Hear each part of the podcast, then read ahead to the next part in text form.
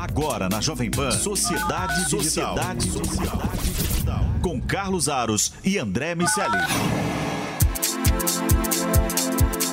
É isso, no ar, Sociedade Digital, a ponte aérea mais tecnológica do seu rádio, da internet. Você que nos acompanha aqui falando sobre os impactos da tecnologia na sociedade. Eu sou o Carlos Aros, direto do Rio de Janeiro, meu parceiro André Miceli. Tudo bem, velhinho? E aí, rapaz, tudo bem? Como é que tá? Estamos aí, né? Estamos na luta, nessa contagem regressiva para 2020. Agora que já virou dezembro, tudo começa a correr, aquele inferno, as pessoas com pressa, como se o mundo fosse acabar. Nada diferente do que a gente já assistiu nos anos anteriores, né? É, é, é, acabou a Black Friday, né? Agora temos a Cyber Monday e daqui a pouco começa a movimentação de Natal e uh, aquela lista de previsões para 2020, né? É, começam, começam os, o, as previsões. Alguns agora não gostam mais de dizer que são previsões, dizem que são prognósticos, porque previsões podem falhar. Os prognósticos são baseados em análises e dizem que estes custam mais a falhar. Você acredita nisso ou não? é, no mínimo, é uma boa forma de dizer que errou. Né? Eu fiz um prognóstico, não foi exatamente aquilo que eu imaginei, mas eu não errei. Foi só um prognóstico que não se concretizou e não uma previsão que deu errado, né? Uma forma de defender. Os profetas do ontem costumam criar artifícios para justificar as previsões e análises erradas que fazem. E como tá difícil prever o futuro, tá difícil muitas vezes até de analisar o passado, a gente vai, vai vendo essa galera criar alguns subterfúgios para justificar quando as coisas não funcionam como ela imaginou, essa galera imaginou. Agora, você sabe que tem uma, uma coisa interessante. A gente tá, vai falar sobre um assunto que, é, que envolve é, é, o governo, envolve o adiamento aí, o possível adiamento do 5G, a partir de uma reportagem da Folha de São Paulo. E é interessante a gente pensar que também este debate associado à tecnologia tem a ver com essa correria de final de ano, porque tudo isso poderia ter sido resolvido lá atrás. Poderíamos ter começado a trabalhar este tema quando havia ainda tempo em 2019. Mas tudo foi sendo empurrado com a barriga, né? A gente já falou sobre a autorização, a, a, criação da autoridade de proteção de dados, outro tema também que, que foi ficando, algumas coisas aconteceram, mas caminhou pouco. Enfim, agora chega no final do ano, todo mundo preocupado se vai aprovar pacote de reforma é, do, do, do Estado, se vai ter 5G no ano que vem, se não vai. É aquela sangria também no que, no que diz respeito à tecnologia, né? É, cara, você sabe que a gente já conversou aqui com o Luiz Felipe Monteiro, que tem feito um trabalho muito sério lá na Secretaria de Governo Digital. É, ele faz parte da equipe do Paulo Guedes, está associado a uma série de iniciativas mais liberais, mais é, com, com o conceito do cidadão no centro da história, da minimização do Estado. Mas, claro, ele está dentro de uma engrenagem que é gigantesca, sobre a qual ele não tem controle, controle integral é, a gente percebe que o governo evoluiu bastante no que diz respeito à tecnologia, ao conceito de tecnologia, à visão de tecnologia em relação ao Estado, ao cidadão, aos benefícios que a tecnologia traz, a competitividade que pode trazer para o Brasil essa movimentação, mas ainda assim é, a gente ainda tem muito para caminhar. A gente sabe que é, a gente tem ali problemas para resolver, até no que diz respeito à rede 4G. A rede 5G não é muito diferente disso. A gente tem questões com a LGPD, com a enfim, tem um monte de, de nós para desatar antes da gente conseguir ser mais competitivo nesse cenário. É lamentável,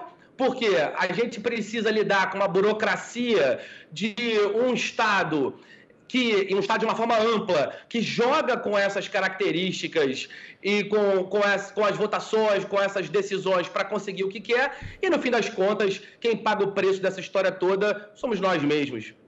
E você sabe que é interessante, que a matéria da Folha, eu tô até com ela aberta aqui, a matéria da Folha diz o seguinte, né?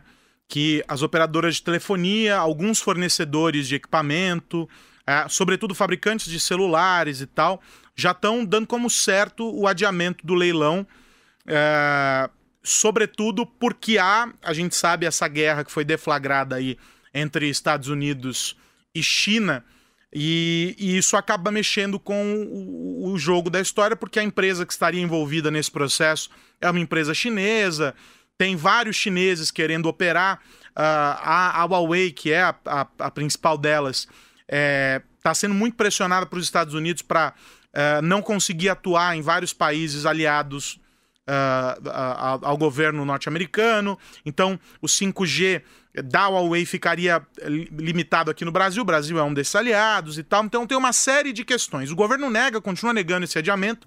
E a gente vai descobrir no dia 12 agora, quando haverá uma reunião da, da, da, da Anatel, Agência de Telecomunicações, para saber se o, as regras do certame vão ser definidas e se vai ser submetida, se elas vão ser submetidas à consulta pública. Então tem todo um processo aí que envolve é, os órgãos reguladores para colocar esse, esse treco na rua, o leilão funcionar, as empresas poderem participar e aí todo o processo se desenrolar. O que tem sido uh, muito percebido por algumas empresas, e eu já ouvi isso também de alguns executivos, é que assim, a coisa caminhou muito mal uh, aqui no Brasil. Alguns entraves ou algumas questões que não foram priorizadas, e isso fez com que Uh, houvesse um não desinteresse das empresas, porque o 5G é estratégico para a indústria, sobre, sobretudo. A gente fala é, do usuário comum, filmes e a latência e, e, etc., mas o grande ponto é a indústria e como ela vai se beneficiar do 5G. A gente vai falar sobre isso daqui a pouco, mas o que me parece é que justamente por causa desse jogo de, de xadrez aí entre China e Estados Unidos, é que as coisas não estão caminhando muito bem e, sobretudo, as empresas recebendo sinais de que talvez uh, uh, não caminhe como se esperava. Isso é ruim, porque gera incertezas, faz com que as empresas não consigam investir no parque tecnológico como poderiam, faz com que Uh, as empresas que já estariam prontas para operar um, direcionem os seus investimentos para outros lugares. O, o, o, jogo xadrez fica bagunçado. O que é, a, a, matéria da Folha traz também como informação e que a gente precisa aguardar para saber se é um fato, é que talvez o governo não quisesse abrir espaço para a Huawei por ser uma empresa chinesa e estivesse esperando a Nokia, que é também tradicionalmente uma grande fornecedora de infraestrutura, para é, competir aí com os chineses nessa, nessa disputa pela rede de fornecimento aí de, de, de, de equipamentos da 5G aqui no Brasil. É um jogo de xadrez muito complicado. Tem muito mais gente perdendo do que ganhando com essa briga entre Estados Unidos e China, inclusive os Estados Unidos, ao contrário do que muita gente vai dizer. Uh, então é um, um treco complicado e mais uma vez o Brasil fica nesse jogo de entrar atrasado numa brincadeira na qual ele poderia já tá atrasado, mas vai chegar muito mais atrasado no jogo é, e poderia não ser assim. Poderia estar tá brincando de 5G antes e fazendo com que a indústria caminhasse melhor, com que outros produtos chegassem. É bem ruim se de fato se confirmar essa previsão de adiamento. Não sei como é que você vê essa história. Acho, eu acho péssimo. Acho péssimo porque o, o 5G é, no fim das contas, um ponto de partida. E a gente vai inevitavelmente evoluir muito enquanto sociedade a partir do 5G, porque os dados é, vão ser gerados numa quantidade colossal, ele vai viabilizar de fato o ambiente de internet das coisas funcionar ele, esse ambiente funcionando, a gente vai ter muito mais inteligência artificial em função dos dados gerados, muito mais tecnologia embarcada nos equipamentos para que esses equipamentos possam, de fato, eh, evoluir do ponto de vista de, de sofisticação e de suporte que vai trazer para a vida dos seres humanos. Os dados gerados vão servir para subsidiar uma série de pesquisas que vão fazer com que é, o mercado também evolua. Vão se abrir mercados novos com serviços e produtos que a gente simplesmente ainda nem pensou ou conhece. E, e a humanidade tende a crescer. O 5G, sem medo de errar, ele, ele é tão importante para a história da internet como foi a, a migração da, da, do acesso via telefonia para o acesso via cabo. A gente vai viver um momento onde a história vai ser reescrita. E no fim das contas, a gente vai passar a, a um ano olhando a história sendo reescrita em alguns outros lugares e sem poder fazer uh, parte dela de fato. A, a gente é, viu ali aquele movimento do Trump de colocar a China numa blacklist, o que impede a Alphabet, dona da, da, da Google e do sistema operacional Android, que até então era o sistema operacional embarcado nos celulares chineses, impede a empresa de continuar fornecendo para essas é, empresas é, chinesas. E aí, quando esse impedimento acontece, os chineses se veem obrigados a desenvolver seus próprios sistemas operacionais. E, inevitavelmente, isso vai fazer com que em 5, 10 anos o sistema operacional mais utilizado no mundo em número de devices não seja americano pela primeira vez. Então, do ponto de vista geopolítico, isso foi um tiro no pé que se apresentou. O Trump fez, deu, fez um tweet há relativamente pouco tempo falando que ele gosta de guerras comerciais e gosta porque é fácil de vencer. A gente está vendo aí uma, uma, um entrevero dele com o Brasil falando sobre uma possível desvalorização do real para tornar os produtos brasileiros mais competitivos. Ele está sobretaxando é, produtos brasileiros que é, tinham sido beneficiados por uma isenção tributária que fa facilitaria as nossas exportações. Então, a gente vê que o Trump faz isso recorrentemente com todos os países, inclusive com seus aliados, como é, o Brasil quer ser, mais do que aparentemente é de fato, tem a pretensão de ser. Com a China, que já não se coloca dessa forma, é claro que o jogo vai ser bem diferente.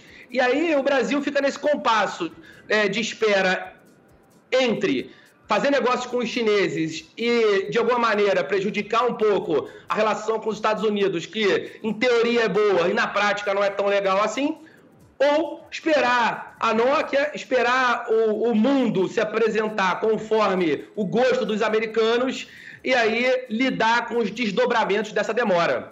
É, eu, particularmente, preferia que é, o Brasil se aliasse um pouco mais ao ambiente chinês e trouxesse pluralidade ao nosso mercado. É, nesse ponto, eu, eu sempre faço ressalvas à maneira como a China vem se posicionando a, a respeito do uso de dados dos cidadãos. Tenho milhares de ressalvas também sobre é, o avanço chinês é, para essa área de, de, reconhecimento facial e o potencial que essa tecnologia tem de um controle ali é, ombro a ombro dos passos das pessoas e o potencial de risco. É muito poder na mão é, de, de, poucas pessoas. Então eu, eu, tenho muitos, muitas ressalvas nesse aspecto. Acho que é um debate que precisa ser, ser travado em, em instâncias bem, bem superiores, precisa envolver, e, já, e as tech chinesas já estão levando isso é, para Nações Unidas, né, para o fórum lá da, da, da, da UTI, lá de, de, da, da UIT, desculpa, de, de, de telecomunicações da, da ONU e tal. Eu acho que Uh, tem problemas que precisam ser vistos e que dizem respeito ao modelo uh, político chinês. No entanto, é inegável que não dá para a gente se distanciar do que eles estão fazendo. Vamos citar um fenômeno recente, o TikTok. Né? É, é, um aplicativo que nasce de uma empresa chinesa, que já nasceu com uma base instalada de usuários gigantesca e que hoje domina é, as manchetes, é um bilhão e meio, mais de um bilhão e meio, quase dois bilhões de, de downloads feitos. E nasceu onde? Dentro do mercado chinês. O que o Trump fez quando é, resolveu travar essa guerra, que ele trata como uma guerra comercial e que para mim ela tá, tá em alguns níveis acima, é, é dá para comparar com a guerra espacial, né? É, a gente está falando sobre uma corrida uh, ah, para quem tem a dominação tecnológica do mundo para quem vai ter a supremacia no uso de dados e nas capacidades de desenvolvimento de tecnologias da informação e tudo mais uh, que essa guerra foi travada entre Estados Unidos e, e, a União Soviética lá atrás. Hoje a China ocupa esse papel. Tem sempre essa dualidade histórica. E só que o, o passo que ele deu colocou em pé de desigualdade. É, é, é muito importante isso, as empresas americanas. O, o Trump conseguiu também atrapalhar a evolução de alguma maneira, e poderia não ser a Huawei a, a dominar o 5G nos Estados Unidos, mas ele poderia ter privilegiado companhias norte-americanas nesse processo, sem que tivesse inviabilizado as relações entre China e Estados Unidos. Então, é um, jo um jogo muito, muito complexo. A China não entra nessa brincadeira para perder. Só que aí o Brasil, tangencialmente no meio dessa história, assim como alguns países europeus acabaram ficando nessa, nesse limbo e tiveram resoluções diferentes, cada um deles, Uh, acaba sendo severamente impactado uh, justamente porque o Brasil depende desses fornecedores externos. Porque se, se nos Estados Unidos as empresas poderiam e, e tem potencial pega uma, uma companhia norte-americana de telecomunicações, poderia trabalhar o 5G lá dentro de casa, talvez não com o mesmo grau de complexidade, talvez não com a mesma o mesmo potencial que, que, que a China faz, a Huawei, etc., mas poderia. Aqui no Brasil é muito difícil dar esse passo. Por um sem número de razões. Então, contar com esses fornecedores externos é fundamental. Não dá para eliminar que o Brasil precisa sim negociar com a China em diversas áreas. Por exemplo, se a gente for pegar um estudo que foi publicado recentemente pela Telecom Advisory Services, uh, ele faz um, um, uma projeção do que seria a adoção do o impacto do 5G uh, ah, entre uh, no Brasil, gerando um ganho em 10 anos no PIB. Então, em 10 anos, com a adoção do 5G, o Brasil poderia, é, em um cenário que seria o cenário em que apenas os, centro, os grandes centros urbanos teriam o 5G adotado, quase 86 bilhões de dólares. E num outro cenário em que, é, em escala nacional, o 5G tivesse sido adotado, o, o, o, resultado seria 103, quase 104 bilhões de dólares é, gerados para o PIB brasileiro. Uh, por causa do 5G. E é por isso que eu estou falando que são as indústrias, a indústria que vai se beneficiar do 5G. Não é o usuário final. Claro, ele também, mas não só. A agricultura, é, com as economias causadas é, pelo, pelo uso do 5G, algo entre 6 e 17 bilhões é muito dinheiro. Né? Na indústria, 34 bilhões, segundo essa projeção. E o setor público poderia ter um retorno de 55 bilhões de dólares.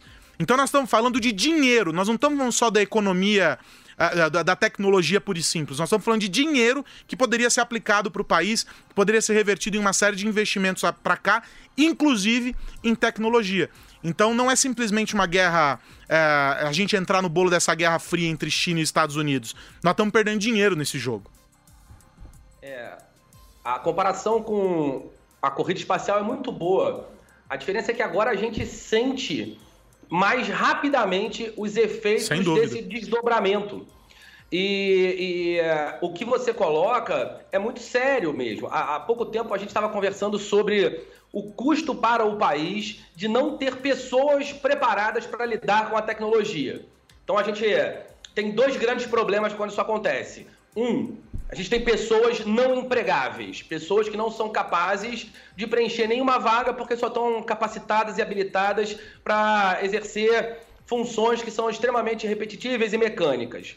Então essa galera acaba ficando à margem da sociedade, para de gerar riqueza e o Estado vai precisar tratar essa horda de não empregáveis. Do outro lado, a gente tem vagas não preenchíveis, porque a gente não tem em diversos segmentos da área de tecnologia pessoas capacitadas para lidar com as demandas que existem. As áreas de matemática, inteligência artificial são aonde essas, essas características são mais prementes. Então, nesse bolo de cá, aonde a gente encontra vagas que não são preenchidas, a gente deixa de obter o benefício gerado pela tecnologia. O que está acontecendo nesse momento, caso realmente a, o adiamento se confirme, é que, além disso, a gente vai ter uma nova quantidade de riqueza que vai deixar de ser gerada em função justamente dessa incapacidade de gerar benefícios e gerar valor para a sociedade através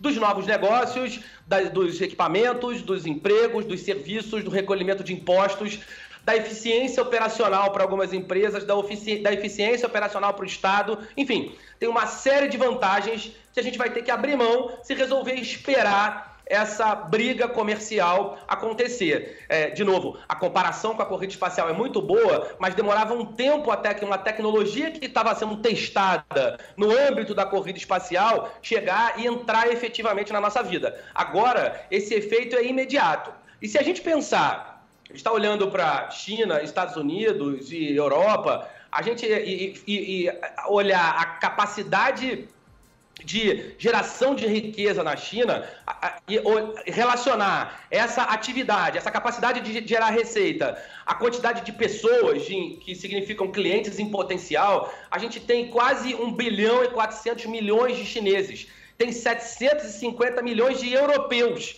Então, na prática, a, China corresponde a duas Europas. Tudo que nasce lá tem uma característica de ser superlativo no que diz respeito à quantidade de usuários. Então, a avaliação o valuation, para usar o termo do mercado, é, das empresas chinesas que vão jogar esse jogo, esse valuation tende a ser muito alto. E elas vão começar a ser negociadas em bolsas, em bolsas que não são só mais as, as bolsas é, chinesas ou asiáticas, mas nas bolsas europeias e nas bolsas americanas. Então, essa é uma galera que vai chegar para competir com muita força. E aí o meu medo é o Trump tentar frear essa competição ou esse nível de competitividade das empresas chinesas e, consequentemente, do governo chinês, que tem participação em muitas dessas empresas, do Trump ter que usar de artifícios dessa guerra comercial para frear a aceleração desses competidores que são cada vez mais perigosos para a hegemonia americana. A, que, a questão é que muitas vezes essa tentativa de esvaziamento é, acaba por também frustrar uh, os negócios das companhias norte-americanas, porque hoje é tudo muito conectado. Se a gente for pensar a maneira como a Apple opera com a cadeia de fornecimento dela, com as unidades instaladas em alguns países, porque a Apple não tem estoque desde que o, desde que o, o, o Tim Cook é, chegou, e aliás ele foi contratado, uma das principais razões para que ele tivesse sido trazido uh, uh, de onde ele trabalhava, eu não vou me lembrar o nome da empresa agora, se você lembrar, André, para Apple, é, justamente o fato de que ele conseguiu gerenciar toda a cadeia de produção de uma maneira inteligente, fazendo com que as perdas fossem mínimas, uma vez que não havia estoque. A demanda era gerada, produzida, entregue e pronto, e, e, e aquilo rolando muito mais fácil. Por que, que isso aconteceu? Porque ele conseguiu criar unidades em diferentes regiões, na Europa, na Ásia, na China, né, na Ásia, para poder fazer com que as entregas acontecessem mais rapidamente e com que os despachos para o mundo todo fossem também mais, mais efetivos, mais rápidos, com um custo menor para a Apple. Esse modelo de distribuição foi adotado por várias companhias. Né? Esse foi um processo seguido por várias companhias. Por quê? Porque era muito mais inteligente pensar nessa distribuição global usando esses espaços. Agora, se nessa tentativa de esvaziar ele for fechar os as possibilidades de negócio das tech companies americanas com alguns países porque ele simplesmente quer sufocá-los, ele vai também sufocar inviabilizar a presença global das empresas. Né? De, onde ele, de onde as pessoas acham que a Intel é, recebe peças para montar os seus chips, as suas placas de, de, uh, de processamento. Né? De onde a Apple tira as telas uh, dos iPhones, onde, onde vem uh, os equipamentos que a Microsoft coloca no mercado. Tá tudo muito conectado, tá tudo integrado. Se a gente for começar a criar essas rupturas, essas muralhas protecionistas, ou o que quer que se queira nominar, uh, sob, sob esse argumento de sufocar, de inviabilizar, nós vamos voltar a, a, tempos atrás em que nós tínhamos potências que só conversavam dentro dos seus ecossistemas. E vale lembrar que a Ásia, sobretudo a China, é pródiga nisso. A China tem o seu próprio Google, ela tem a sua própria Microsoft, ela tem a sua própria tudo. Porque lá dentro o ecossistema chinês conversa muito bem. E é difícil para o Ocidente chegar lá. O inverso não é verdadeiro. Eles conseguem ocupar espaços no mercado global muito facilmente. Aqui no Brasil já estão se popularizando os smartphones chineses, por exemplo. Então, é, se não conseguir vender para os Estados Unidos, que é sim um mercado importante, vão vender para todos os outros mercados. E aí essa dinâmica se inverte. E no caso do 5G especificamente, é isso que está acontecendo. Os Estados Unidos estão nessa corrida e estão perdendo, de certo modo, essa corrida para os chineses. Uh, as empresas americanas não estão conseguindo entregar aquilo que se espera como modelo para o 5G. E do outro lado, os chineses continuam faz... tentando fazer negócio com as outras companhias. Então, é um processo uh, que, se não for bem observado, pode acabar criando, invertendo, como você está falando, é, essa, esses polos e criar novas potências. Os Estados Unidos podem acabar ficando fora de parte desse processo. No próprio desenvolvimento de tecnologias, alguns outros polos já têm se destacado muito.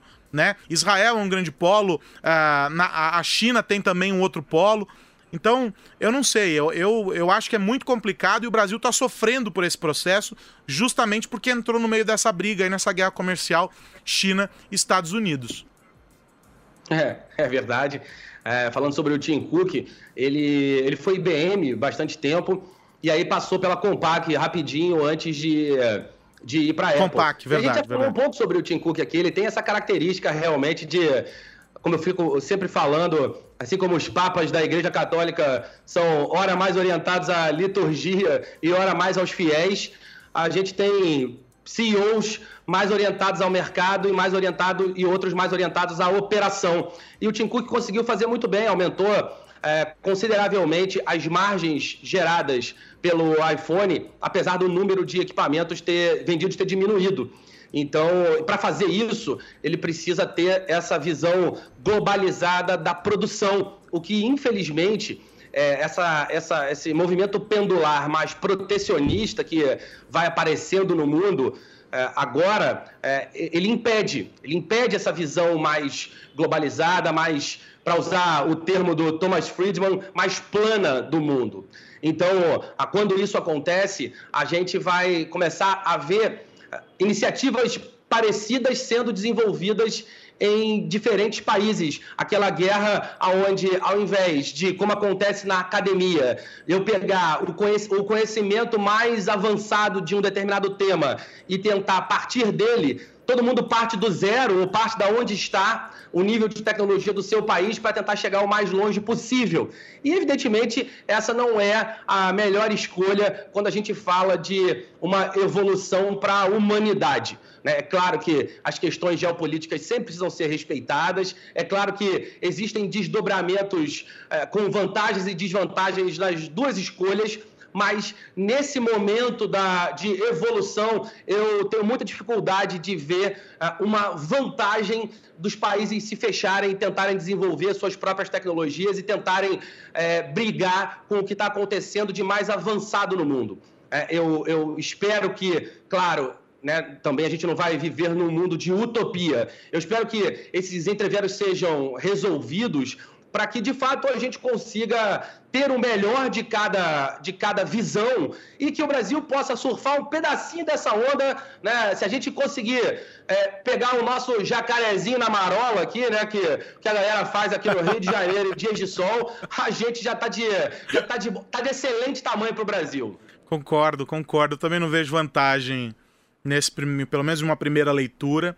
É, acho que a sede é, por mercado, pelo mercado global uh, das companhias chinesas não vai diminuir, uh, tampouco a pressão das empresas norte-americanas quando os resultados começarem a ser impactados é, por essa guerra é, também não será é, pequena. E aí a gente vai, vai precisar entender como é que isso vai caminhar. É muito mais complexo do que parece. Uh, a gente, claro, faz a leitura aqui olhando é, só, só sob o aspecto da tecnologia, tem muito mais coisa envolvida. É, mas eu, eu realmente tenho receios de que, em se confirmando o que foi publicado e o que eu tenho acompanhado por aí, dessa, dessa, desse receio grande uh, de executivos de empresas sobre o que está acontecendo, muito embora as autoridades não confirmem, eu tenho muito medo de que nós estejamos é, nos envolvendo aí nessa, nesse quiprocó, para usar uma, uma expressão consagrada também, é, nesse quiprocó, para é, e tomando dores que não são nossas, nos prejudicando uh, e, e, e, atrasando o nosso próprio desenvolvimento. Acho que tem muita coisa que poderia acontecer a partir do 5G, melhorias do ponto de vista de adoção de outras tecnologias, capacidade de desenvolvimento da indústria, uma retomada de investimentos das telecoms em algumas frentes que acabaram sendo deixadas de lado, possibilidade de ampliar a conexão mais pessoas no país, enfim, tem muita coisa que poderia derivar uh, desse, desse, dessa implementação, né, da inauguração do 5G aqui e que está sendo atravancada por um debate que não é só nosso, é um debate global. Então eu acho é, que a gente tem que torcer pelo melhor, torcer para que as coisas caminhem nessa próxima reunião da Anatel e que tudo avance e que todos os players que tiverem munição, lenha para queimar no que diz respeito ao 5G, que venham para cá para disputar esse leilão, independente de ser chinês, é, finlandês, norte-americano, não importa. É trazer a tecnologia para cá porque a indústria precisa disso, a economia precisa disso e a gente tem que fazer essa roda girar. Para variar, André Miceli, o que, que aconteceu agora? Peraí, deixa eu pensar aqui. Eu tô vendo nos meus algoritmos de inteligência artificial que a gente estourou o tempo. É isso, tá vendo? O seu algoritmo não falhou. Estouramos o tempo. Não existe ainda uma tecnologia capaz de fazer com que falemos menos. Só o Wilson cortando o nosso microfone. Então, ó, Sociedade Digital de hoje fica por aqui. Vamos torcer. Semana que vem, na outra, a gente volta a falar uh, sobre. É, sobre 5G a partir dos resultados aí dessa, dessa reunião da Anatel. Vamos continuar com certeza falando sobre isso aqui no Sociedade Digital, no Tech News, no Digital de Tudo, enfim. Estamos falando sobre tecnologia sempre aqui na programação da Jovem Pan. Eu e meu parceiro André Miceli. Meu velho, um abraço para você. Até a semana que vem. Um abraço para você. Semana que vem estou aí no estúdio do teu lado, nossa ponte aérea local. Um abraço para todo mundo que nos ouve. É isso, você que nos ouve, que nos assiste, é só acompanhar o Sociedade Digital lá no YouTube, na programação da Jovem Pan no rádio e também em podcast. É só procurar lá no agregador por Sociedade Digital, se inscreve para receber no feed toda vez que o programa novo estiver no ar, toda terça-feira. É isso aí, um abraço para vocês, até a semana que vem. Tchau! Você ouviu Sociedade Digital com Carlos Aros e André Miceli.